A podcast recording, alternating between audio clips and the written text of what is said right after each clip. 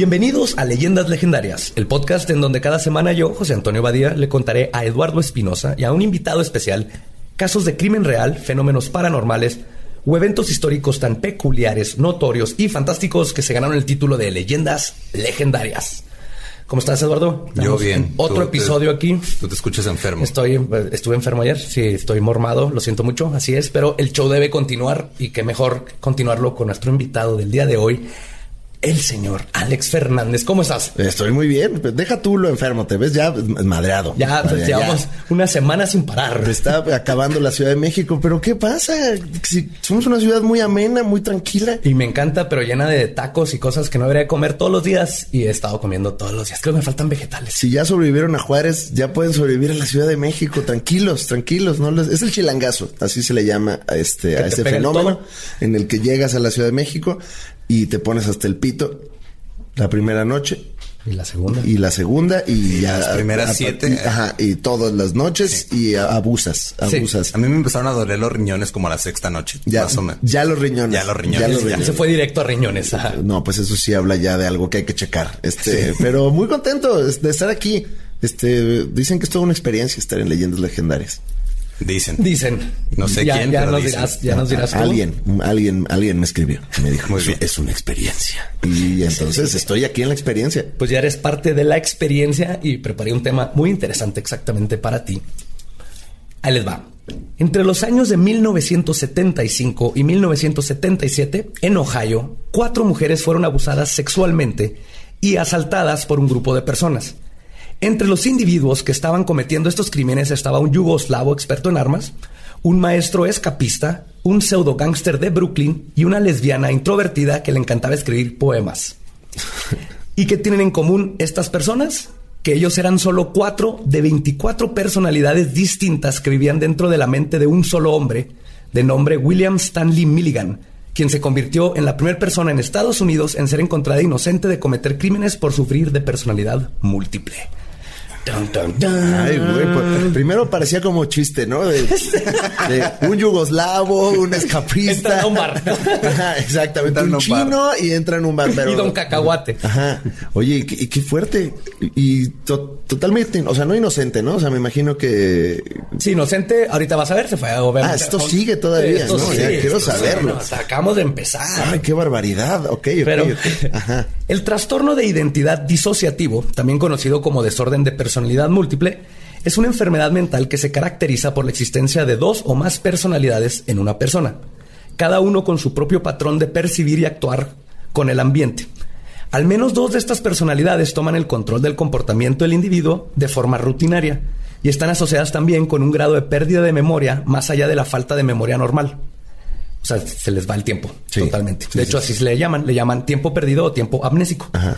Y existe un amplio escepti- Ah, tiempo perdido. Como mi primer matrimonio. Oh. Es, es como cuando agarras el pedo mucho y no fui yo, ¿no? Así era otra persona. No De- fue yo, fue el Bacardí. Fue el, Bacardí, fue el señor Bacardí, fue don Facundo Bacardí, amor. No lo hice yo. Ajá.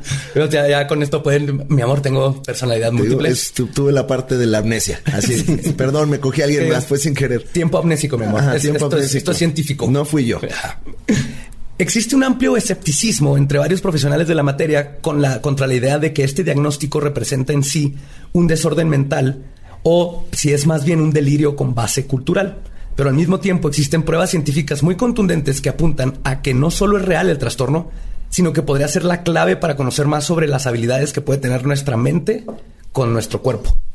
Entonces, les voy a platicar un poquito del, de los otros casos antes de meternos con el yugoslavo, lesbiana, Yugoslavo, todo. sí, impresionó. Yo quería ya ver la película de eso. Split se llama. Sí, salió. sí. No, no, no, la del yugoslavo nada más. O sea, el, el yugoslavo es el que llamó mi el- atención. Imagínate que hiciera una, pel- una película por cada personalidad de, de James McAvoy en esa, en esa película. Que sea, que sea su propio universo Su propio de Marvel. universo. Y sobre todo, ¿qué le pasó al yugoslavo cuando ya no existía Yugoslavia?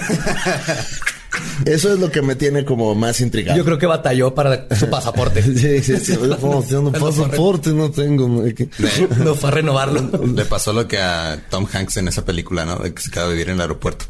Ah, sí, no me acuerdo cómo se llama. Nunca la vi. Este, La, la, terminal, la, terminal, un clásico. La vi muchas veces. Yo pensaba que eso era cine de arte cuando era chiquito, era yo un tonto.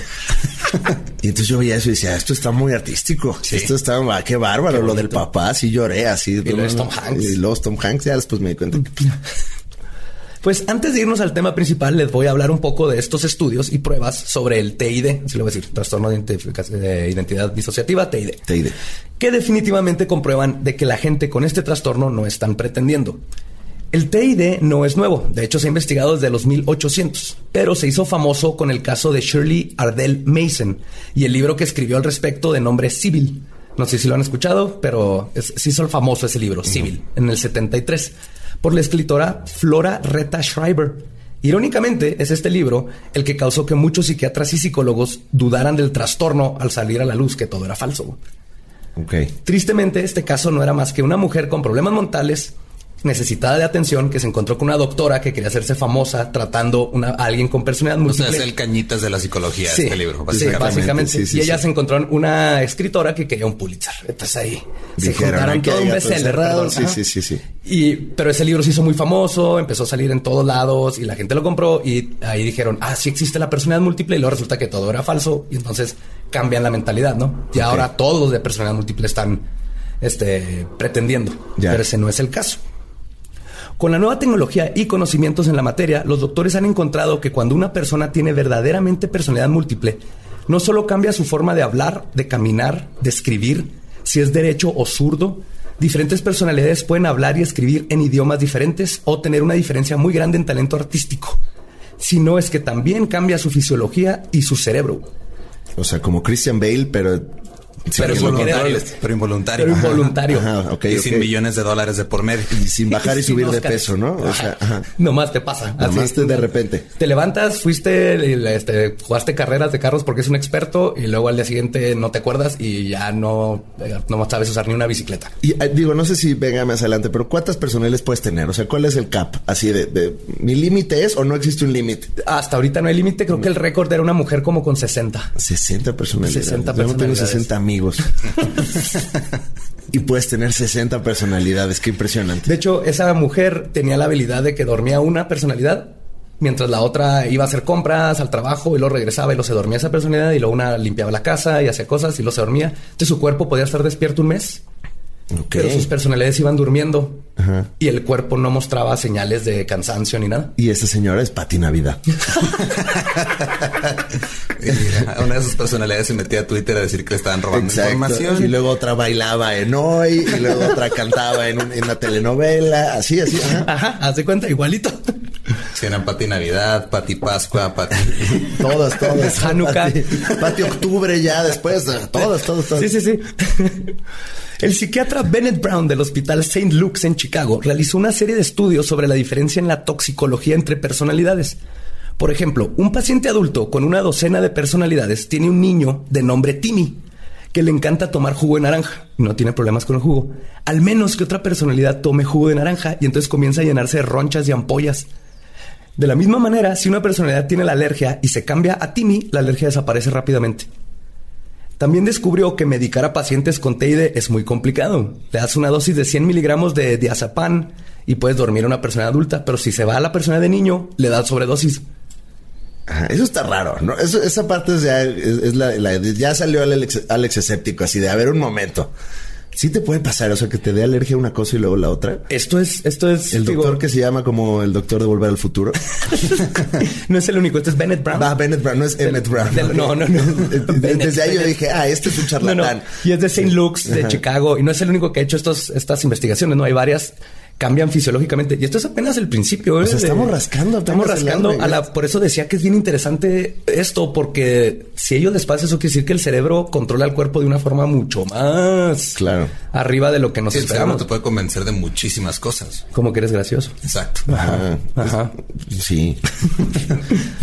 Pues una personalidad con pe- una persona con una personalidad ebria puede estar completamente sobrio si cambia una personalidad que no tomó. Incluso hay cambios físicos. Oftalmólogos que han estudiado estos casos se han dado cuenta que cambia la graduación de los lentes. Incluso hay personalidades que no necesitan lentes. Cambian la curvatura del ojo y su refracción. En algunos casos se ha documentado incluso el cambio de color de los mismos. Una mujer que sufría de TID era visca, pero nada más en una personalidad. Qué, chistoso. O sea, imagínate Tinder, ¿no? Ves ahí a la morra, dices, ay, qué guapa, vamos a una cita. Todo va bien y a media cita se hace visca. ¿Qué, ¿Qué, haces, no? Así como, hey, hey, no eras visca, ¿qué pasó hace rato? Yo soy Lupita ahorita, ¿no? O sea... Ese es el poder, sí.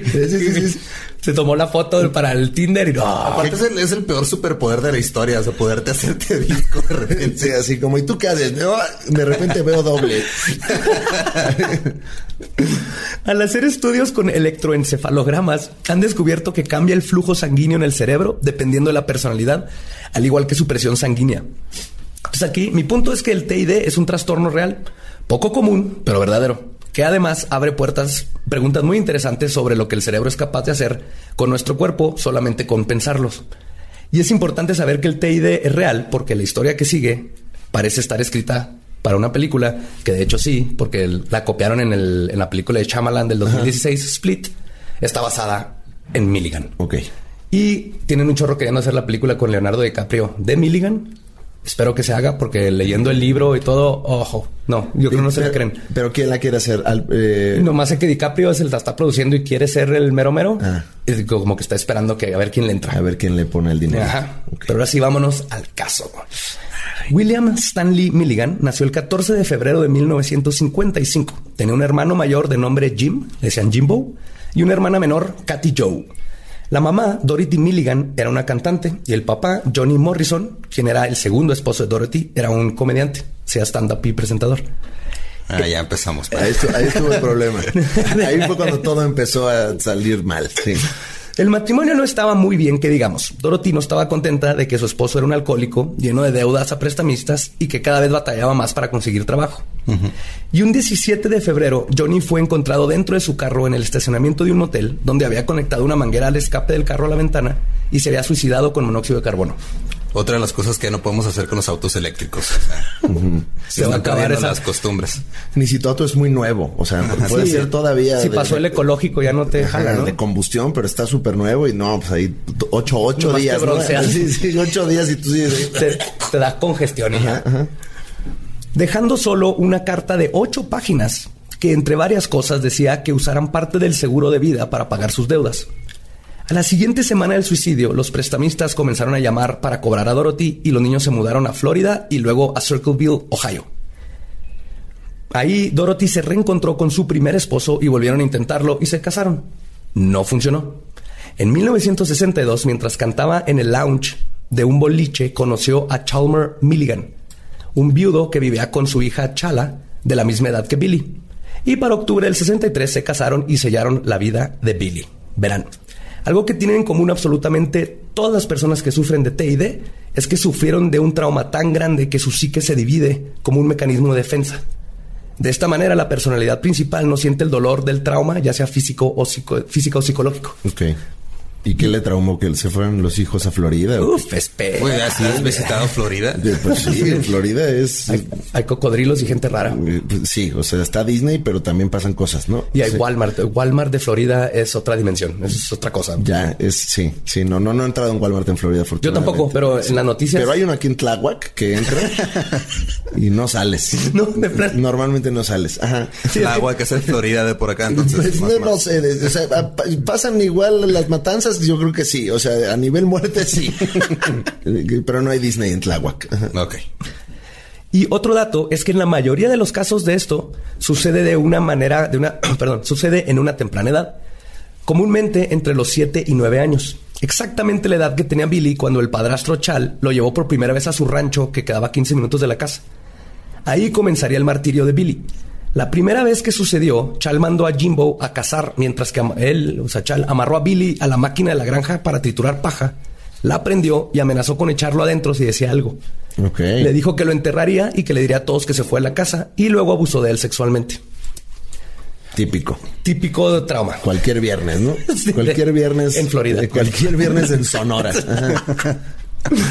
en la casa, Chal se ponía extremadamente agresivo. Cuando bebía, golpeaba severamente a Dorothy y a los demás niños. Pero tenía. Seguimos en Sonora. Seguimos, en Sonora. en Sonora. Sí, exacto. ¿En qué momento dicen, y había tortillas o vaqueras? y le quitaron todas las tierras a los yaquis, ¿no? Así es. Él, perdón, tenía un aire especial en contra Billy. Le pegaba con una manguera el padrastro para que de hecho vio en un documental de nazis que usaban mangueras para golpear a los en los campos de concentración y ahí le dio la brillante idea a Chal de usar una manguera para golpear Ya a su cuando hijo. ponía History Channel era, no, mejor hay que ver otra cosa, ¿no? Este, ya no aprendas más de eso. Cuando estás sacando, o sea, cuando estás viendo un documental sobre nazis y dices, ah, mira, qué buena idea. Ya estás muy mal, güey. Billy, ¿te quieres meter a bañar? No, no, ya sé que Acabo estuviste de, viendo. acabo de aprender que es el motorboarding. Vente. Vente. Pero Billy nunca sintió el dolor del pedazo de manguera que el padrastro usaba para golpearlo, ni los abusos sexuales. Simplemente despertaba en otro lugar cuando las cosas comenzaban a ponerse amenazantes. A sus nueve años su psique ya se había fragmentado. Christine, una niña de tres años muy calmada, Que tiene nombre de payaso. sí, Es Crispin. No, no, no, ya. Pues Perdón, ella- Ya no interrumpo, No, perdón. no, es que luego viene que el, cotorreo. Este, yo, Esa es la- tanta violencia y violación, tengo que suavizar. ¿estás de Claro, de eso se trata. Hay Sí, que suavizar el. Pues Cristina era inglesa, era una niña inglesa con acento inglés y todo, Ok. que podía leer y escribir, pero tenía dislexia. Hermione. Era Hermione. ¿no? Así que es Hermione. Ese, es mi, disléxica. ese es mi estereotipo inglés. Hermione y Harry Potter. Fue la primera personalidad que salió. güey. Ok. Y sí, ese es el perfecto. Es Hermione. Ok, Hermione. Ella se formó para tomar el lugar de Billy cuando los maestros lo castigaban y lo ponían a verla contra la esquina porque decía cosas raras. O sea, de repente aparecía en la escuela y decía, ¿dónde estoy? Entonces lo castigaban en la ¿Por qué- esquina. qué- ¿Dónde está Howard? No, así. Oye, pero entonces va saliendo, las personales van saliendo. Solas. No, no llega el paquete completo. No, o sea, van como saliendo- que van llegando a la casa. Haz de cuenta que ahorita vas, vas a ver, se van haciendo para confrontar la situación Ok. que en la que salgan. Entonces aquí lo regañaban en la esquina. Entonces salía Christine de tres años que se podía quedar horas en la esquina. Y aguantaba Mientras. Billy estaba al- dormido, básicamente no lo veías. Ahorita va, va a haber una personalidad que salía cuando lo golpeaban, que es el que guarda el dolor. Y entonces la que tenía 60 personalidades, pues que, o sea, al menos tuvo Abuso sexual. y- 60 cosas ahí complicadas en la vida, ¿no? Sí, no, y luego como que empiezan a fragmentarse y como estás tan estresado y todo, ya cualquier cosita podría detonar. detonar. No siempre tiene que estar tan fuerte una vez que ya tienes el psique fregado. Ok, Sí, está- entonces, Cristín, para no perderme. Cristín. Aquí voy, Vamos en voy Cristín. anotando, Cristín. Ajá. Pues, y Christine era buena para quedarse horas viendo en la pared. Reagan Era- es, es buena, así en su, en, su, en su bio de Twitter, ¿no? Soy Cristín, me gusta estudiar y ver la pared. inglesa, ajá. Soy inglesa y veo la pared. Veo la pared por horas. Y me Soy buena para ver la pared y hacer filas. Ajá, exacto. Niña, madre, Sagitario, veo la pared. Esos son así. Aquí viene el tuyo. Reagan Vadaskovich Uy. Era un yugoslavo de 23 años con un acento eslavo muy notable y la única personalidad daltónica. No podía ver colores. Él apareció. Digo, en Yugoslavia existía el color. No, el color concreto, sí. Todo es gris, ¿no? Todo- Tú sabes, sí, todo es concreto. Y a veces amarillo. Y con tres rayitas, todo tiene tres rayitas. Tres rayitas, amarillo pálido. Pues él, él, él apareció cuando Christine quería una manzana y no la podía alcanzar.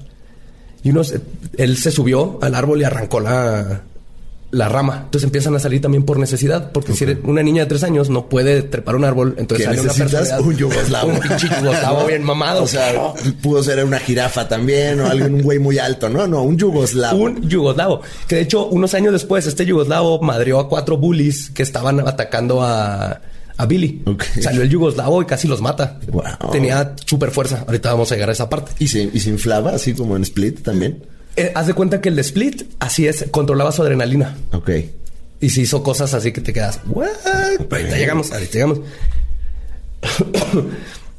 y él se convirtió, de hecho, en el guardián del odio. Él es el que cuidaba los cuerpos. Cuando están en un lugar inseguro, él tomaba posesión del cuerpo. Ok. Arthur, de 22 años, era un inglés racional, sin emociones, que hablaba con acento británico. Es autodidacta en física y química, estudia libros de medicina, lee y escribe con fluidez en árabe. Aunque es un conservador incondicional, se considera un capitalista y es un ateo declarado. Oye, o sea, si había examen y le tocaba a Arthur, ya chingamos. Ahí- Exactamente por eso salió. Ah, era el, era el de los exámenes. Era el de los exámenes. La primera vez que salió fue en un examen. De hecho, él, Arthur, fue el primero en descubrir la existencia de todos los demás. Es el único que usa anteojos y se creó al principio para resolver los exámenes de la escuela. Llegaron con el examen. Billy, o sea, despertó, vio el examen, no sabía qué onda. Y luego entró Arthur, contestó todo. O sea, era el Donatello de las personalidades. Sí, ya tenemos a Donatello, Hermione y el Yugoslavo. era el teto. Ahora, no, dice que es autodidacta en física y química, pero, o sea, no puede tener conocimientos que antes no tenía, ¿no? Entonces, pues, es que ahorita que les, estoy platicando de las personalidades son ya después, ¿no? Ya cuando lo estudiaron y todo eso, ya había aprendido todo Ya había aprendido, porque yo creo que sonaba inteligente, pero no sabía ni madre. ¿Fueron saliendo de niño? no se ponían los lentes. Sí, claro, maestra, con mucho gusto. Sí, o sea, de niño, pues conocía cosas de niño, pero ya cuando Milligan tenía 20 años, Arthur ya tenía 20 años de estar estudiando medicina y todo esto. Ah, pillo. Pero, sí, sí, sí, sí y conocidos como el miedoso, porque él le tiene miedo a las personas, especialmente a los hombres. Este era Danny de 14 años. Danny apareció cuando Chal llevó a Billy de 14 años a la granja. Lo enterró vivo con un tubo en la boca para que pudiera respirar. Típico también. De Sonora. Le dijo que si le decía a alguien del abuso lo mataría y antes de desenterrarlo se mió adentro del tubo. Ay, güey, güey.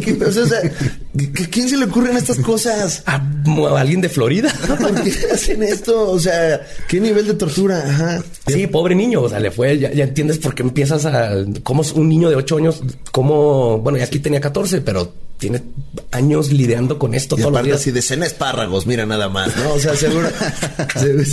Probando, no vieron un documental. los espárragos. sí, toma esto. Y como fue Dani quien vivió esta situación, desarrolló una fobia a la tierra. Se negaba a tocar el pasto, a acostarse en el piso o pintar paisajes es que toda, casi todas las personalidades pintan, pero cada personalidad, una es experta en retratos, una es experta en paisajes y ves sus, están sus obras de arte y son así, wow, que es algo curioso que encontré en todas las personalidades múltiples, mínimo una sabe pintar o esculpir. Que es el cerebro que por, estadística. ¡Sálvame! sácame de aquí, sácame de aquí, llévenme ya a terapia. o sea, a Billy le encantaba cocinar y ayudar a su madre en el aseo de la casa y escribir poesía. Cuando su padrastro comenzó a prohibirle hacer estas cosas y le decía maricón, apareció Adalana, de 19 años. Ella era lesbiana e introvertida, le gustaba escribir poesía y cocinar para los demás. Entonces, cuando el papá lo ataca de esta manera, sale la nueva personalidad, donde ya no es él, pero puede seguir haciendo lo que le gusta, ¿no? como que vas viendo cómo se van fragmentando con cierta lógica. También este bio de Twitter, ¿no? O sea, lesbiana introvertida. lesbiana introvertida y me gusta, la, poesía. Exacto. Retweet. Y, era la única que sufría de nistagmo. El nistagmo es una afección en la que los ojos se mueven de forma rápida e incontrolada para de un lado al otro o arriba hacia abajo como, o en círculos. Como caricatura cuando les pegan. igualito. ella nomás, a ella le pasaba esto. Esto es importante para después en los crímenes. Oh. De quién era quién. Ajá. Qué misterio, María. Sí. Uf. Alan. ¿Cómo va la experiencia? estoy aquí. ya quiero saber todo. Alan, de 18 años, era el estafador. Con muy buena labia, él es el que más a menudo trataba con extraños. Tocaba la batería, pinta retratos y es la única de las personalidades que fuma Nadie más fuma cigarrillos. Tiene la partidura de la en la del, lado derecho, perdón, porque es el único que es derecho. Todas las demás personalidades son zurdos. cuando si esa personalidad se, peinaba, se peinaba con, la mano derecha. Pequeños detallitos así que son curiosos, ¿no? David, de 8 años, era el guardián del dolor o el empático. Existe para absorber todo el dolor y sufrimiento de las otras personalidades. Un día mientras Billy... Era el emo del, grupo. Y nomás salía de eso. O sea, salía cuando le iban a pegar a Billy o a una personalidad. Y luego se iba. Y así nadie sufría más que él. Se iba y ponía su disco de My Chemical Romance. ¿No? Así, y ya. 30 Seconds to Mars, por favor. Y ya. Billy intentaba arreglar una lámpara un día en su cuarto y se electrocutó. Cuando despertó era Tommy, de 16 años, un artista del escape como Houdini. Generalmente era beligerante y antisocial. Toca el saxofón, es especialista en electrónica y excelente pintor de paisajes. Este vato se electrocuta y cuando se levanta es otra personalidad que dice, ¿qué pasó? Empieza a arreglar, se va a la biblioteca, saca libros de electricidad, arregla la lámpara y de ahí se obsesiona con lo eléctrico y para sus veintitantos años era experto en electrónica y en escaparse de de todo, porque vio una película de Houdini y se puso a aprender trucos de cómo escaparse de cosas. Que está curioso que las personalidades tienen que ver con lo que pasaba en esa época. O sea, si, si Billy hubiera vivido en esta época tendría otras personas. O sea, de repente es influencer. O sea, no tendría una personalidad de influencer. Tiene una personalidad youtuber. Una personalidad con muchos followers y otra con nadie. Sí, sí, sí, sí, sí. Porque nadie arregla una lámpara hoy en día. No, o sea, eso no, de no. Bill arregla una lámpara. Es, ¿qué es eso? ¿Qué es arreglar? ¿Qué está pasando? Es un- yo no arreglo. Yo tiro las cosas Tengo y una personalidad cosas que va a. Walmart por una, por una lámpara nueva. Una personalidad que le habla al casero así, oye, güey, mi lámpara ya no está funcionando. ¿Qué, ¿qué vamos a hacer? ¿Cuál biblioteca ni qué nada? Güey? Sí. Despertó siendo Kanye West de repente. ¿no? Aunque ahí sí está muy cabrón, güey. Eso sí está, sí. Sí, digo, con el genio musical chido, pero con lo demás, híjole. Y con todo también. Ese, ¿No tendrá Kanye West ahí algo? A mí se me da que hasta Kanye West se levanta preguntándose si es Kanye West todas las mañanas. O, ¿Soy es, Kanye West? o es el yugoslavo, así. Pero de todas las personalidades fue Arthur el que se dio cuenta que habían varias personalidades viviendo dentro del mismo cuerpo. Comenzó a tomar notas preguntando a su familia y conocidos dónde había estado, qué había dicho y hecho. Finalmente una noche sintió una presencia y se forzó a no dormir. ¿Quién eres? preguntó y una voz contestó, ¿quién eres tú, güey? Dijo, soy Arthur. Y la voz otra le contestó, yo soy Tommy. Dice, ¿qué haces aquí? Empezaron así que no tengo ni puta idea y empezaron una conversación dentro de la cabeza entre Arthur y Tommy. Y entonces le dijo a Arthur, vamos a hacer algo. Vamos a marcar en el closet cada hora que estés consciente, que tú te acuerdas. Cada hora que pase para ver si duramos todo un día despiertos, o sea, a ver. Y se dio cuenta que no, que deben de haber otras personalidades porque no llegaban a 24 horas entre Tommy y Arthur. Y ahí es donde acuñó Arthur el término poseedor de la conciencia para referirse a la personalidad que estaba controlando el cuerpo. Ok. Dijo, güey, yo estuve despierto tres horas, tú estuviste cuatro, que estuvo haciendo el cuerpo el resto del tiempo, entonces empezó a buscar las otras personalidades y a platicar con ellas. Ay, muy, muy inteligente para. Ajá, pues el trauma. inglés es el inglés Que es inglés, que sabe árabe. Claro. El inglés sabe árabe. Típico también. Sí, sí, sí. También se dio cuenta que por sus conocimientos y siendo el único que podía en momentos visualizar las memorias de otras personalidades, ahora tenía la responsabilidad básicamente de una familia disfuncional de 23 integrantes, porque eran 23 más Billy, el mero mero. Arthur asignó tiempos para poseer la conciencia de cada personalidad dependiendo de la situación o el momento. La forma en que hacían esto describen que como una luz que ilumina un cuarto oscuro desde el techo. La personalidad que se paraba en la luz era la que asumía el control del cuerpo. Sí, exacto, sí, igualito que la película de Fragmentado. Ajá, Ahora, sí, sí. Mira, yo creía que Shyamalan por fin había escrito una historia original bien chingona. Y estoy después de es todo, así todo. Y depende de una parte en la que James McAvoy llega. James McAvoy es una personalidad más. de Billy. Exactamente. Va a estudiar el tema. Eh, muy bien. Ok, ok. En 1970, Billy entró a la prepa. Un día, un grupo de muchachas lo vieron en el Oye, pasillo. perdón, pero ¿qué escuelas tan malas que ninguna se dio cuenta de esto, no? No, O sea, nomás lo, lo castigaban, lo corrían. a Billy, Billy se ve que le valía madre a todo mundo porque nadie se dio cuenta. Billy se dio cuenta de Billy, o sea, del problema de Billy. No, ni, ni Billy sabía que Billy tenía un pedo. Arthur se dio cuenta, o sea, Nadie en su familia dijo así como, oye, está raro, ¿no, Billy? Como que habla como 23 personas. Hay un problema.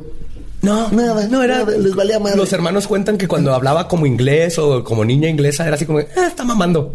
Chido. Sí, sí, sí. Y lo aprendió viendo tele, o sea, el, el idioma veían este programas en inglés y de ahí sacaba el, el- el acento. Como en Ciudad Juárez. Pero, pero ándale, igualito. Ándale, así. Sí, sí, sí. Pero cambiaba, por ejemplo, te- si tenía una personalidad de un inglés de Manchester era diferente que de un inglés de Liverpool. Ok. Entonces era muy bueno, pero todos creían que estaba mamando, los mismos hermanos. Ya.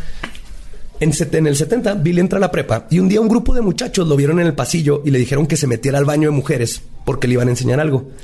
Ya adentro lo No, Billy, no vayas. No. Nada más terrorífico que, un, que Billy. un grupo de jovencitas adolescentes hormonales. Pues lo acorralaron y comenzaron a hostigarlo preguntándole si era cierto que aún era virgen. Y contestó que sí, porque lo que Billy no A ver, sabía... espérate. ¿De dónde? Porque el padrastro. Ah, bueno. Le metieron hasta manguera Sí, por el- Pero Billy por- no sabía. Ah, buen punto. Billy no le tocó nada de eso. De hecho, lo que tampoco sabía que una de sus personalidades, Philip, de 20 años, que era un neoyorquino con fuerte acento de Brooklyn, ya había tenido sexo. Pero Billy no sabía. No, pues no. Qué horror. Se ¿no? perdió su primera vez. Exacto. Estando ahí. Ha estaba- de haber sido impresionante. Las muchachas. Imagínate que estás cogiendo y se cambia de personalidad la otra persona. Oh, ¿no? le llegó a pasar. Ay, qué miedo. De hecho, por eso empezaron a poner una regla de no celibato, porque claro. no sabemos qué puede pasar cuando de repente salga otra personalidad y hay personalidades violentas. Si te toca la visca, pues no pasa nada, ¿no? Pero si de repente estás a la mitad y te toca el yugoslavo, ¿qué haces? No, no, no eres tú, soy yo. Es que esta personalidad no se le para. Exacto, perdón. Perdón. Las muchachas comenzaron a burlarse de él, diciéndole que seguro tenía sexo con los animales de la granja, entre otros insultos. Luego le bajaron los pantalones, los pantalones y salieron corriendo con ellos. Billy no podía más. Saliendo del baño, una maestra lo encontró y le regresó sus pantalones y le preguntó que por qué se dejaba hacer eso. Billy respondió que porque las mujeres no se les pega. Llorando y humillado, vio que el conserje había dejado la puerta del techo para llegar al techo abierta. Lentamente la atravesó, subió las escaleras y en el techo escribió en uno de sus cuadernos, cito, Adiós, perdón, pero ya no puedo más. Puso el cuaderno en la orilla del techo, se hizo para atrás para agarrar vuelo, corrió hacia la orilla a toda velocidad, cerró los ojos, sintió el final del techo y luego despertó siete años después en una celda de prisión. Ay, güey. y la próxima semana usted podrá saber qué fue lo que le pasó a Billy. Billy Milligan. Vaya, qué inesperado giro. Eso fue, salió corriendo, se iba a suicidar y lo, ¡pum! la próxima vez que abrió los ojos estaba en una celda y habían pasado siete años. Siete años, todo un sexenio. Todo Más un año más. Más un año más. Ajá, o sea, les- sí. Sí, se perdió a un presidente, espero que. Exacto, un presidente y el, y el primer año que siempre A lo mejor ya cuando, ya cuando despertó todavía estaba Yugoslavia o... En el 70, no sé, alguien. Creo que sí, creo que sí, Creo que sí. todavía. Yo creo que sí. Yo no tengo idea. No, No, o sea, No, mira, ge- geografía no es lo nuestro, No, por eso estamos ni historia podcast. ni nada. Estamos hablando de cosas que igual y no existieron. Ajá, imagínate. pueda que ni el, el- el año 1977 se oye sospechoso. Resulta que en octubre de 1977, Billy fue arrestado por violar a tres mujeres en el campus de la Universidad Estatal de Ohio. Fue identificado por una de las víctimas por las fotos policiales existentes de delincuentes sexuales, ya que dos años antes había sido arrestado y después dejado en libertad condicional por otro crimen sexual. Además de la foto, pudieron identificar sus huellas dactilares tomadas del auto de, la, de otra de las víctimas. Pues lo tenían así como que fuerzas fue este vato, ¿no? Una de las víctimas dijo que era bastante amable y que actuaba como una niña de tres años. Otra víctima dijo que lo llevó, la llevó a comer hamburguesas y nieve.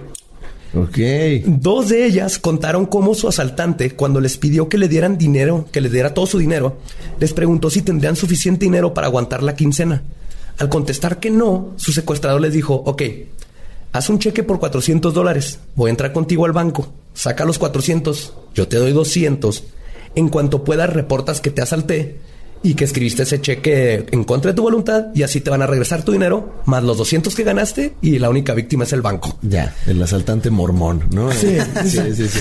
todo, todo un heist. Sí, ahí. claro, sí. Pues, Billy Milligan fue arrestado dentro de su depa después de que una- un policía pretendiera ser vendedor de dominos. Cuidado con eso. No confíen en los de las pizzas. No tenían orden de cateo, entonces fueron con la... No sé si tienen, pero se hizo pasar por vendedor de dominos Y para... ahí te dicen tu nombre, ¿no? Así. ¿Es usted Billy Milligan? Así Traigo fue, su pizza. exactamente. Traigo su pizza y una orden de arresto. Una Es como el video porno que del, que- que- del, del pizzero que termina teniendo sexo con la morra, pero con una orden de arresto. O sea, Ajá, y o sea, luego- en lugar de que haya un, un pene adentro de, de la pizza, hay una orden. Hay un orden de arresto y luego el pene va a estar dentro de ti ya cuando estés en la cárcel. Pero ya, ya sin Ya pizza. después. Ya sin pepperoni. Ya sí. Una vez adentro, inmediatamente la policía sabía que algo no estaba bien. La casa parecía un depa donde vivían varias personas. Habían juguetes, pinturas hiperrealistas contrarrestadas con dibujos de niño, con todo y mala ortografía. Habían libros de medicina, un taller electrónico con varios artefactos y su ahora prisionero que estaba, se estaba comportando como un niño de siete años que no sabía lo que estaba pasando y solo pedía perdón. O sea, la policía está así como, ¿quién es este vato? Que lo asustó el tipo de la pizza. Llegando a la jurisdicción, cuando le iban a tomar las huellas, cambió de nuevo de personalidad y se puso histérico cuando un policía hombre quiso tomarle las huellas. Billy lloraba diciendo que le tenía miedo al hombre malo. Y un de- una detective tuvo que calmarlo para poder marcar sus huellas. Ves que había una persona que le tenía miedo a los hombres. Cuando lo iban a transferir a la comisaría de, de la comisaría a la prisión, lo esposaron a un prisionero afroamericano en una línea de prisioneros. Cuando llegaron a la cárcel, bajaron a todos los prisioneros y no bajó Billy. Estaba sentado aún en la parte de atrás del transporte y se había quitado las esposas.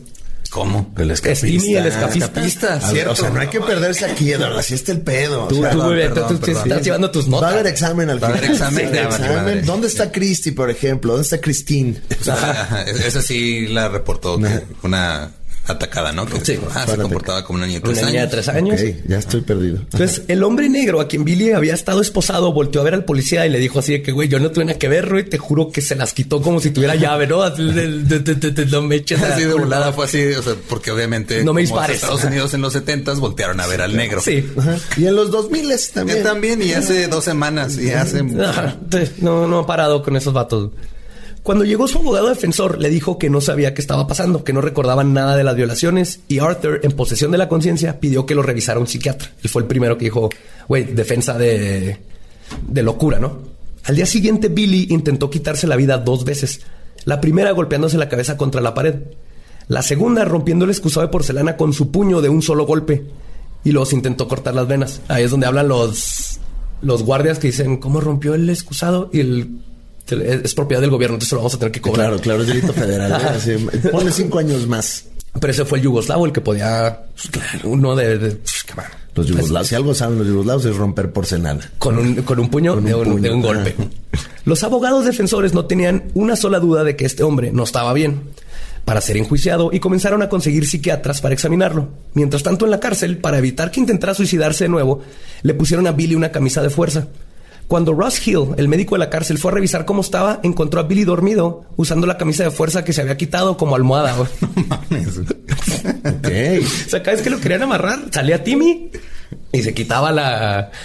Esa es buena, es buena, es buena estrategia. De hecho, ese doctor llegó a un punto en donde le dijo a Billy, a ver, enséñame cómo lo haces para, porque hay gente que verdaderamente tenemos que amarrar y quiero saber cómo hacerle para que no se puedan escapar. Y Timmy les enseñó cómo hacerle para que no se puedan escapar a ese grado de profesionalidad tenía Timmy para escaparse lo que fuera. Timmy. Timmy. La abogada defensora Judy Stevenson necesitaba convencer a las personalidades que se mostraban ante los psiquiatras para poder armar un caso a su favor. Todas se negaban porque iba en contra de su código de no, de no destapar su secreto. Y el único que podía darles permiso de hablar era Arthur. Entonces, después de hablar con ellos casi finalmente, Arthur con ellos un buen rato logró convencerlos de que ya salieran. Arthur toma posesión de la conciencia, está un rato con los psicólogos, pero luego se molesta porque lo interrumpieron sus estudios, porque se la pasaba y le explica a Judy que el otro día Billy se iba a suicidar en el techo de la escuela, Reagan lo tacleó y tomó posesión de la conciencia, ese hace siete años en la prepa. Desde ese día, él y Arthur decidieron que por el bien de Billy ya no iba a poder tener control del cuerpo. Entonces Arthur hizo las cinco reglas. Uno, nunca mentir. Dos, siempre comportarse bien con niños y mujeres, incluyendo no decir majaderías. Las mujeres y los niños deben ser protegidos siempre, y esa es la función de Reagan. Tres, ser célibes. Hay niños aquí adentro y no podemos exponerlos a una situación de ese tipo.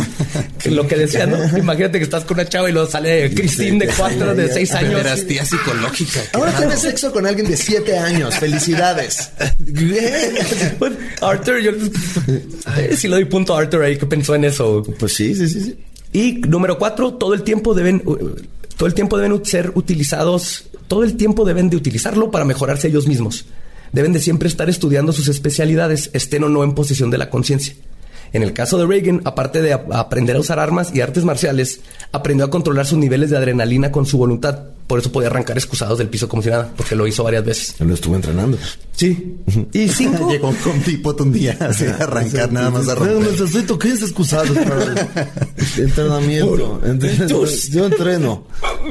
Y cinco, respeten la propiedad privada de los demás miembros de la familia y quien sea que rompa estas reglas será considerado un indeseable y estará vetado para siempre de usar el cuerpo. El primero en ser convertido en un indeseable fue Samuel, quien era un judío ortodoxo. Ay, pues que antisemita, era el único. Antisemitas todos ahí. De hecho, esta persona como que nació por el papá, porque el papá era judío.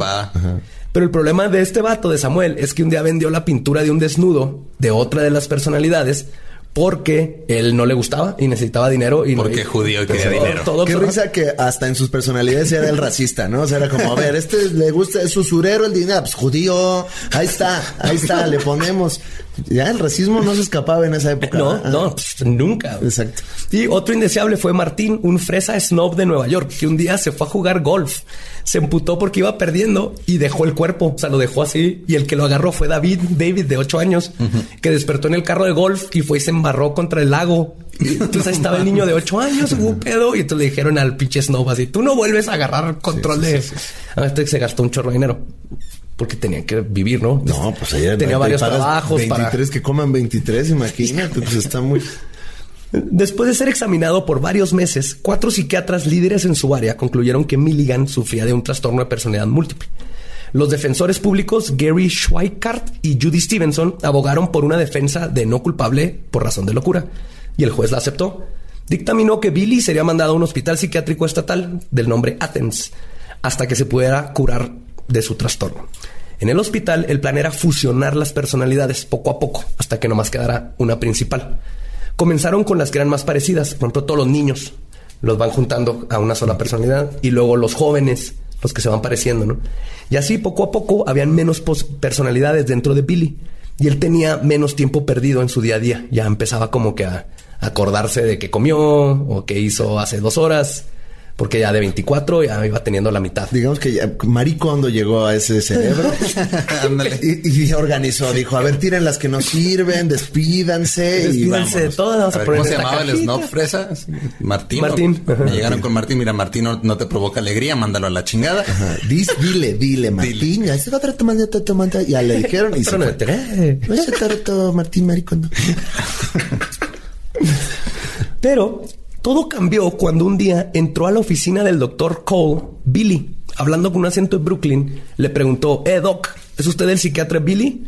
Pues yo soy Philip y varios de nosotros creemos que tiene que saber algo. Le dio una hoja de papel y se salió de la oficina. En la hoja venía una lista con los nombres de las personalidades de Billy y al final venía solo el nombre el maestro. Así. The Teacher. Como el personaje de la casa de papel, ¿no? sí, sí, sí, sí, Digo que, para película está así de... Sí, sí, sí, sí, sí. El doctor Cole comenzó a indagar en sesiones con Billy sobre este maestro. Finalmente logró que las personalidades de Arthur y Reagan pudieran conversar al mismo tiempo. Ok.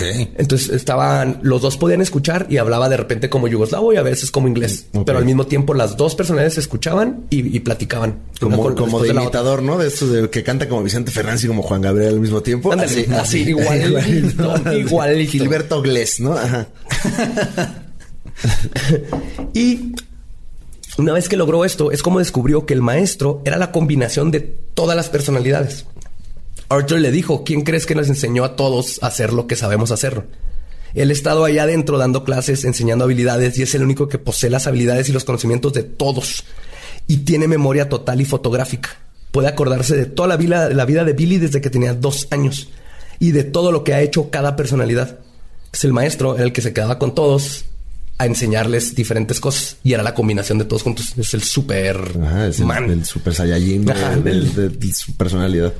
Y básicamente el maestro es Billy en una sola personalidad. Después de mucha deliberación entre el doctor y Arthur y Reagan, decidieron que lo mejor para Billy sería que se convirtiera en el maestro, que esa fuera la personalidad este, que gobernara sobre todo. ¿Dónde deliberaban? ¿Tenían como un café? ¿O había un lugar donde se juntaban en el cerebro? Hablan, hablan, este, las personas dicen que está todo oscuro, pero que cada quien tiene como sus camas o sillas donde están sentados y se oyen entre ellos. Nunca, nunca describen que se ven, pero sí se escuchan. Entonces adentro como que en este lugar así todo multifamiliar de personalidades. exacto, sí, pero no es como nos vamos a un Starbucks y hablamos de no. o sea, estaban como en la cabeza y en la cabeza ahí platicaban, y lo me toca a mí hacer la junta y así. Ahorita ya hay menos, ¿verdad? Y lo que tienes que es el maestro, pero sí, está bien curioso. De alguien preguntaba, oye, ¿cuál, el wifi, ¿cuál es la clave? ¿No? O sea, estaban ahí todos sentados ahí. Sí. Y sabemos cómo son muchos porque los pintó. Okay. Las personas se pintaban. Ok. Entonces hay fotos, ahí estarán en los show notes, donde está cada personalidad. Se ve la niña. Qué cansado el cerebro. Yo creo que trabajaban mucho. Nunca descansaban. No, no, no, no, no, qué, qué hueva. Este ¿Y cuál personalidad fue la que, o sea, entre las cuatro personalidades que mencionaste, son los que atacaron sexualmente a las mujeres o cómo? Ah, ahorita voy a llegar a eso. A eso ah, exactamente, porque ya, ya teniendo al maestro, el maestro ya sabe y se acuerda de lo que hicieron todos. Ya. Entonces él puede aclarar este, ¿cómo se dice? Aclarar exactamente qué pasó ese día. Muy bien. Meses después lo lograron, una fusión casi perfecta. El maestro, el maestro finalmente tomó posesión de la conciencia. Cuando le preguntaron qué tan atrás podía recordar, le dijo al doctor que recuerda cuando lo sacaron del hospital, sus primeros amigos imaginarios desde los cinco años, la vez que la policía le llamó a su mamá para, para informarle que su papá había muerto y el abuso sexual por parte del padrastro les contó que durante los siete años que Billy estaba dormido, Reagan se convirtió en ejecutor y traficante de drogas para la mafia rusa y que, una vez se metió en una bodega para robarse una silla de ruedas para una niña paralítica que conoció en la, en la calle.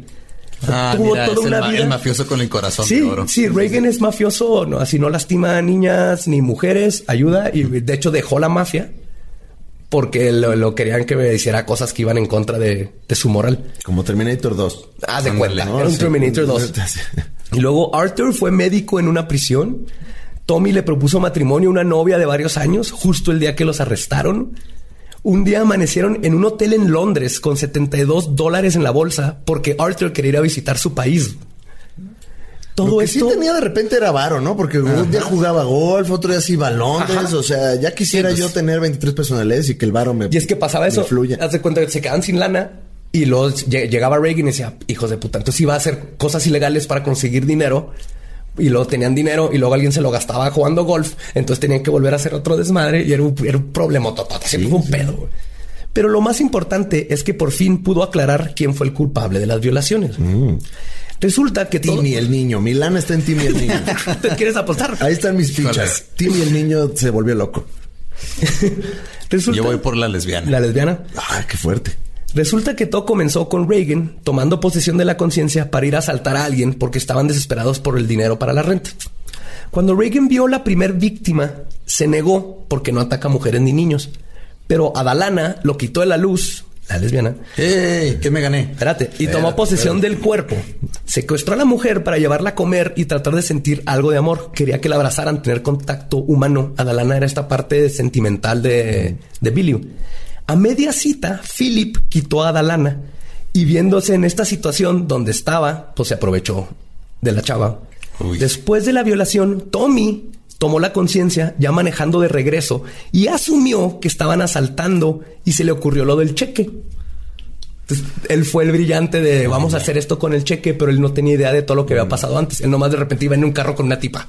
Ya. Y dijo, pues estamos asaltando, asumo que, pero vamos a asaltarla, pero no, no a chingarla, ¿no? Podemos ganar los dos. En la mañana siguiente, Allen vio el dinero y se lo gastó en cosas de arte para los niños. La siguiente noche, Reagan ve que el dinero no está y sale a saltar otra vez y esto se repitió tres veces. Ay, güey, ok. Ya. Y el problema aquí fue que Reagan para este tiempo está muy cansado porque tenía que tomar posición y empezó a pistear un chorro y a comer anfetaminas y eso como que lo debilitó y por eso era fácil que Adelana lo quitara de la conciencia, porque se pone hasta la madre. Pero está bien curioso, ¿no? Y por eso unos describen lo de los ojos, de repente eran otras personalidades. Hubo una personalidad que salió, no sé si era David, que se tuvo que orillar porque no sabe manejar. Y ahí estaba en la carretera con la chava que secuestró y la chava está así como, ¿qué chingados está pasando? Entonces el niño no violó. No, el niño apareció en el carro. más.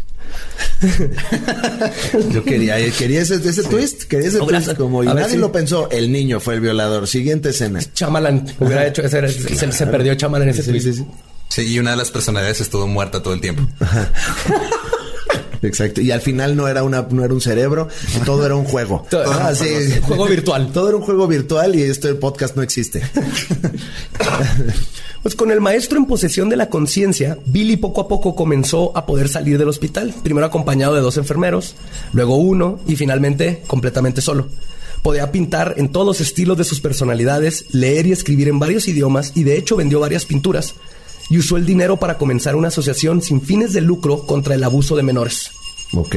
Sí, o sea, ya, ya una vez en control empezó como a tener una vida, por fin. También muy laxas, ¿no? Las, las leyes ahí en ese entonces, ¿no? Todo tranquilo. Todo tranquilo. Hay muchas personalidades que salga ya. Que el, sí. Que haga su vida ya. Fue todo un problema durante todos estos años porque decían, ok, ya se está curando y, la, legalmente no fue culpable, pero pues la gente decía, no mames, ¿cómo sueltas a un violador a las calles? Pero entonces era toda esta pelea entre la ley, los doctores y la sociedad sobre si estaba bien o no dejar que este vato eventualmente salga libre. No había pedo porque no había redes sociales, ¿no? Entonces no, podías.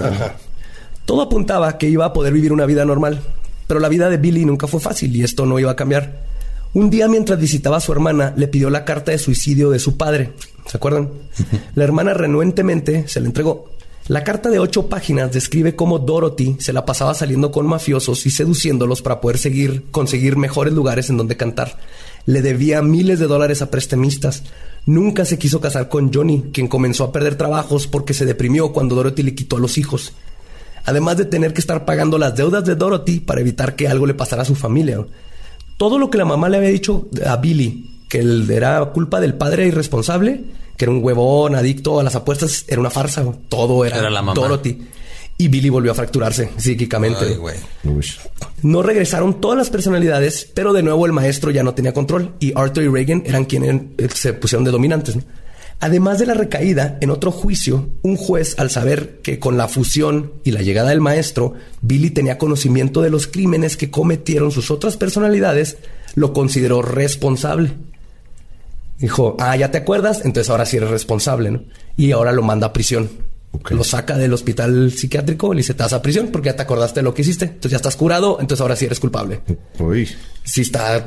Está culero, ¿no? Está complicado como juez legalmente. Como el abogado, ¿no? Tenía Billy Sí. también. Se, se puede ver que sí. Muchas personalidades, pero ninguna Yo le he leyes, ¿no? sí, ajá. Entonces, cuando vas con el juez, güey, todavía tienes, es más, invéntate otras, otras seis. Eres Spider-Man, del Ultimate, más. Como todavía no existía Suits en la tele, el- o sea, como que no, no, no, no pudo aspirar a tener un abogado en la cabeza, ¿no? Así es. Ajá, sí. Eso le faltó. Me faltó. Pues en prisión se fracturó aún más. Un día el doctor Cole recibió una carta escrita en serbo croata. Y ahí está la carta perfectamente escrita. Que decía, ¿cómo estás? Espero estés bien. Perdí tiempo. No hay cura para Billy mientras esté dormido. Él estará bien. Haré todo lo que pueda por él. Yo voy a tomar el control. Puedes contar conmigo. La necesidad no conoce reglas. Firmado Reagan. Entonces, en la prisión, Reagan tomó completo to- este control del cuerpo, ¿no? Para proteger a todos los demás. Y después de varios años de malos tratamientos en la cárcel y muchas apelaciones, sus aboga- abogados y doctores al fin lograron que regresara al hospital Athens, donde pudieron fusionar un poco más a Billy. Para 1991, Billy estaba completamente en control de todos sus superpoderes y fue finalmente liberado. Pero quedó con una deuda de 450 mil dólares por los costos de su tratamiento psiquiátrico y finalmente en el 2014 murió de cáncer en un hospital de Columbus, Ohio. Ya se nos fue, ¿eh? Ya, se nos Billy. fue, Ya se nos fue Billy. Hace poquito, hace Ah, sí. cinco años. Una vida complicada la de Billy, ¿eh? Estoy preocupado Bastante. más que otra cosa, este, por él. A mí, a mí lo que el- me, me sentí mal es que estuvo siete años con una vida bien chingona siendo gangster, hitman, este, playboy, de todo, y no se acuerda de nada. No se acordaba de nada. Siete años de prepa y de repente así de, oye, tú fuiste a Londres y estuviste en África. Que debe ser como irte a croata". Las Vegas con mucho dinero, ¿no? Ándale. Y, y- y de repente dos semanas después no sé qué hice, pero... Y terminas en tu cama. Tengo ay, no morado de nada. chile, ¿no? O sea, no sé qué hice, pero el chile está morado. Algo Sí. pasó. Básicamente. Y esa es la historia de Billy Milligan. ¿Qué te pareció, Alex? Eh, pues legendaria, como leyendas legendarias, ¿viste? Cómo dice el Es- anuncio? Gracias, gracias por el branding. Es, Gracias. es para, digo, para que se mantenga el concepto. Está cabrón, güey. O sea, eh, ¿qué tan cierta es esta leyenda, verdad? O sea, ¿dónde está? ¿En el leyendómetro? ¿Dó- ¿Dónde lo ves tú?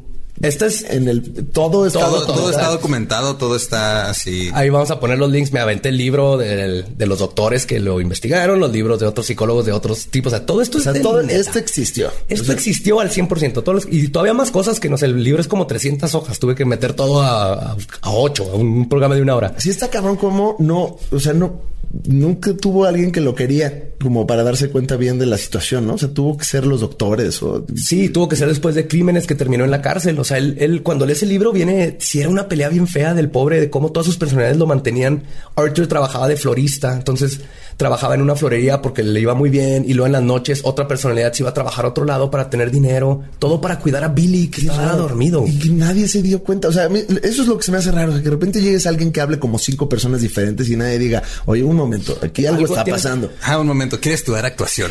Exacto. Así que histrión. Y este- de, ajá, y de hecho el querer estudiar actuación debe ser causa para preocupación también, Ajá. porque está cabrón vivir de, de Así es, llévenlo a un hospital psiquiátrico luego, luego. Que ahora, si hubiera hecho actor, y qué barbaridad, Uf. ¿no? O sea, mientras alguno de los papeles fuera una de las 23 personalidades, hubiera sido Pudo haber hecho una obra así de Billy Milligan como y luego 15 personajes. Olvídate de César Bono en defendiendo el cabernet. o sea, esto, esto hubiera sido así de darle un Oscar. Esto- Un one, man, Oscar, ajá, un Emmys. one man show en Broadway súper cabrón. Sí, pero el, el pobre está, vivió en tiempos donde nadie le ponía atención. No tuvo que, tuvo que caer en la cárcel para que alguien dijera vamos a defenderlo y ahí se dieron cuenta que era personalidad múltiple y tenía un problema psicológico. Wow. Y aparte se me hace bien padre eso de que imagínate que pudieras tener acceso a esa parte de tu cerebro donde en lo que tú duermes, una parte tuya está estudiando otro idioma y luego se duerme y otra parte tuya te está cambiando el color de los ojos o quitándote el obisco. Sí, o sea, Billy de- debe haber sido también muy inteligente a pesar de todas estas situaciones. O sea, como para que el cerebro operara tanto Todo el tiempo. con tantas personas, eh, debe haber sido muy inteligente, pues mala suerte, ¿no? Y es que también hasta la fecha no entendemos todavía bien cómo funciona completamente el cerebro. Todavía apenas hace como un año descubrieron más o menos por qué necesitamos dormir. Sí, Así necesitamos dormir. Aparentemente, sí. Dicen, dicen, los profesionales. Chinga, voy mal, voy, voy mal ahí en esa parte. Uno de cada cuatro dentistas dicen que tenemos que dormir. De hecho, Demonios. no, no estoy seguro de que este es, o sea, a lo mejor Alex Fernández tiene varias personalidades, Ajá. pero todas son Alex Fernández, entonces no, no hay diferencia. No hay forma de- Nada más una hace el podcast, una hace la Liga de los Supercuates, una ya dejó de hacer deportología. No sé de qué- no soy Alex, soy Timmy. ¿Por qué me hablas si soy Timmy? Hola, ¿dónde estoy? ¿Por qué el señor Badía se acaba de bajar los pantalones? ¿Qué está pasando? Hola, Ah, ¿no Timmy. te platicaron esta parte de la experiencia? No. Perdón, Timmy, vamos a hacer otra personalidad. es por tu bien. Voy a tener que orinarte. Vamos a ver qué pasa. Vamos a ver qué pasa cuando te orinan. ¿Qué, qué personalidad sacamos? Necesitamos una personalidad como Batman. Qué miedo. Qué miedo. Entonces, Qué cosas. Muchas gracias por haber acompañado esta, esta aventura, esta Muchas, leyenda muchas de gracias Billy. por, por haber aceptado después de que te echamos a los fans encima. No, un gusto, un gusto. Me gusta mucho su podcast. Tienen, tiene mucha ondita. Muchas felicidades. Muchas gracias, muchas gracias. Gracias, gracias. Y gracias por el trabajo de investigación tan profundo. De nada, de nada. Este, es- Y pues nada, ¿no? Este, ya. pues, todas maneras, eh, obvio, no tenemos que, pero diles dónde te pueden Ah, seguir pues sí, todo el mundo. encuéntrenme, encuéntrenme Alex Fernández, tengo un podcast, el podcast de Alex Fernández, donde no son cosas tan interesantes, de hecho, normalmente todo es muy estúpido, o sea, nada más hablo yo y digo estupideces y luego tengo invitados y pues nada, eh, um, también está la Liga de los Supercuates, el mejor contenido de internet, chinga tu madre, todo, lo demás, eh, que nos pueden ver en el canal de Casa Comedy y hago stand-up, que es de lo que vivo, lo demás, este, en realidad no nos pagan nada, ¿verdad? Por esto, estas cosas no generan un peso, nada más lo hacemos para Ah, no, nosotros ya tenemos patrocinadores. Ah, ya tienen, sí, ya vi que tienen sus tazas aquí y, y- y no, una locura. Nos, nos pagan en especie. Si nos pagan en alcohol y así. No, no, yo sé, yo sé que ustedes. Mira, yo tengo, una, yo tengo una teoría de que en- si en algún momento, digo, ojalá no pase, se te llega a ti a fragmentar el psique, Ajá. los psicólogos van a revisar tu catálogo de los podcasts donde nada más estás tú solo. Exacto, ahí, ahí- ahí- ahí es donde como- está hablando Sol. ¿Por qué aquí hablo así como de sí, sí, sí, sí, sí? Sí, Sí, me una, una personalidad va a ser Chanik, el otro va a ser Draco 69. ahí, van a, ahí van a estar todos. Ahí están todos, ¿verdad? Sí, ah, pinches tontos, güey. Ahora sí yo, yo gobierno este cerebro. Pinches putos, güey. Este, miren, ahí está. Mira, los- está el intro del podcast de Najuli, acaba de pasar por acá atrás. la Ciudad de México. La Ciudad de México. La gente que grita en las calles los servicios. Esa es la Ciudad de México. Así es. Este es el la fierrero, botellero. Este, pues ahí te dice, mira, estufas, lavadoras, algo de fierro viejo que ven. Entonces llegan y te compran un, un microondas como por 20 pesos. Y ellos lo bajan. Ajá. No, tú lo bajas. ¿Se lo- por la ventana. Y, y sí, sí, sí, sí, como así como cuando antes la gente este, también tiraba sus desechos por la ventana. Así, aquí todo lo aventamos. Somos unos salvajes. Somos unos salvajes, vale. Este, pero muchas gracias por tenerme aquí. en Muchas gracias por venir. También síganos a nosotros en todas las redes como Leyendas Podcast. A mí como ningún Eduardo. Y como él va diablo, a mí en las redes, donde ponemos muchas tonterías. Y gracias por escucharnos. Y nos escuchamos en el próximo episodio de Leyendas Legendarias. Refrigeradores.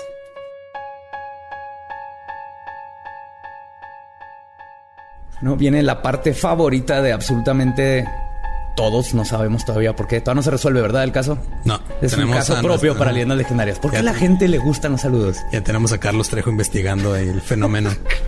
Pero no se crean, nosotros estamos contentos de estar mandando saludos a todos nuestros fans. Lo, lo que sí tengo, tengo una, una- no, no es queja, es una observación. Si ya te mandamos saludos la semana pasada o antepasada, ¿por qué me mandas mensaje otra vez así de salúdeme otra vez, pero ahora que me salude Badía? No o salúdame otra vez, pero ahora salúdame también a dedícale el saludo a, mi exnovia que todavía la extraño, o sea, No se acumulan, ¿eh? No puedes No. sacar una fore, no aplican para crédito. digo, si ya pasó tiempo y ya se nos olvidó que les mandamos saludos, ok, no pasa nada, pero Ajá, es- pero por hagan, tengan la honestidad, la honestidad de no Sí. hacernos repetir. Sí, recuerden que son los, los- son los, no son los únicos que quieren saludos, mucha gente quiere saludos. Muchísima. Y estamos tratando de hacer lo posible mientras no sea imposible estar mandando saludos a todos ustedes. ¿Quieres empezar con, con tu lista, Eduardo? Mira, quiero empezar con Diego Núñez Calderón, que me dijo que le dedicáramos el episodio de Alex Fernández. No te lo vamos a dedicar, pero hola. Y eres el primero en los saludos. Eres el, eres el primero en los saludos, Y- aparte de que es, es un... es- es- ya, ya lo conocemos, siempre viene aquí cuando grabamos de Late Night Sí, y todo. Y sí, sí, aquí. buen amigo. Vámonos, Pues ya, ya. echamos una cervecita. También a Ricardo Aboitia, a Mario Yarzábal, a Tony 182 de Cuautitlán Izcalli, a Le Arture que pidió que le pusiéramos la canción Barbie Girl de Aqua. Porque somos una estación de radio de los noventas aparentemente. A el Diego SG, y eh, Montserrat.verges y Ángeles Peña y a Jonatki o Jonatki, no sé cómo se pronuncia, que nos manda saludos desde Costa Rica. Se los regresamos hasta allá también. Yeah. La Costa Rica. Sí, Por eso le pusieron Costa Rica. supongo. Y el Puerto Rico, ¿por? ¿Qué? El puerto estaba rico. Ah, bueno. También este en Twitter, Alan con doble L nos pidió que lo saludáramos a él, a arroba no me menciones, y a Andrés que nos escuchan en su hora Godín. Yeah, somos el hit de los godines. Me encanta que podemos Sí, porque hacer que no- suicidar todos los miércoles en la Que oficina. no hay mejor manera de ser de que te llame la atención recursos humanos que estar hablando de necrofilia en tu hora de break. De hecho, si a alguien le llegan a hablar de recursos humanos por nuestra culpa, por favor, eso sí es un saludo totote Oye, Jiménez, este, disculpa, ¿puedes pasar a mi oficina? Tenemos que hablar. Sabes que los compañeros están quejando de que estás escuchando pues contenido inapropiado para la oficina. ¿Qué es eso de que le están sacando las, las tripas a una niña por Fueron los católicos, Ra- Ramira, fueron los católicos. También tengo unos algunos saludos de Facebook, eh, Yael López y sus compañeros de trabajo que también nos escuchan. Y un saludo también para la banda de Yael, Sibela, que tocan chido. Eh, a Lupita Ro... No, que ya leí mal. Lupita Torres y Kenivet Zanagi, Miguel Bosco, Alberto Atondo por su cumpleaños, que creo que fue hace como un mes, pero apenas le estamos respondiendo. Feliz cumpleaños. Habrá otro el año que entrarán. Adrián Cruz, a Miriam Medid, que nos escucha en Suiza. En Suiza. Wow, ¿sabes que hay un chorro de oro nazi? Ajá, pregunta, pregunta por el oro nazi. Pregunta. También a Baltasar Carmona Emanuel, a Exal López y a Ingrid Teresa Conceta Domínguez Chávez. Son los que traigo yo. ¿Tú traes Excelente. alguno? Sí, traigo aquí un par, bueno, un poquito más, pero es uno para Kevin Riosa y su novia Cristel. Lo hizo, hizo muy importante que le mandara a la novia, obviamente, si no se enoja. A Chan Leiva, al señor Carrillo. A Chan Leiva otra vez porque lo apunté dos veces. y a Bash Happening y Fátima. ¿A cuál, cuál señor Carrillo? Así nomás tengo apuntado el señor Carrillo. El señor Carrillo. El señor Carrillo. Pues, un saludo al señor Vi que lo Carrillo. apunté, ya estoy, ya estoy haciéndome el hábito de apuntar porque luego llego los miércoles y no tengo saludos y me siento mal. Así que ya los estoy apuntando. Qué bueno que la culpa te Es- carcoma es por mi dentro. esfuerzo más grande, señor Carrillo. Pues bueno, eso fue todo por los saludos de esta semana. Así es, nos escuchamos el próximo miércoles. Manténganse brujas. Abrajadabra. Adiós.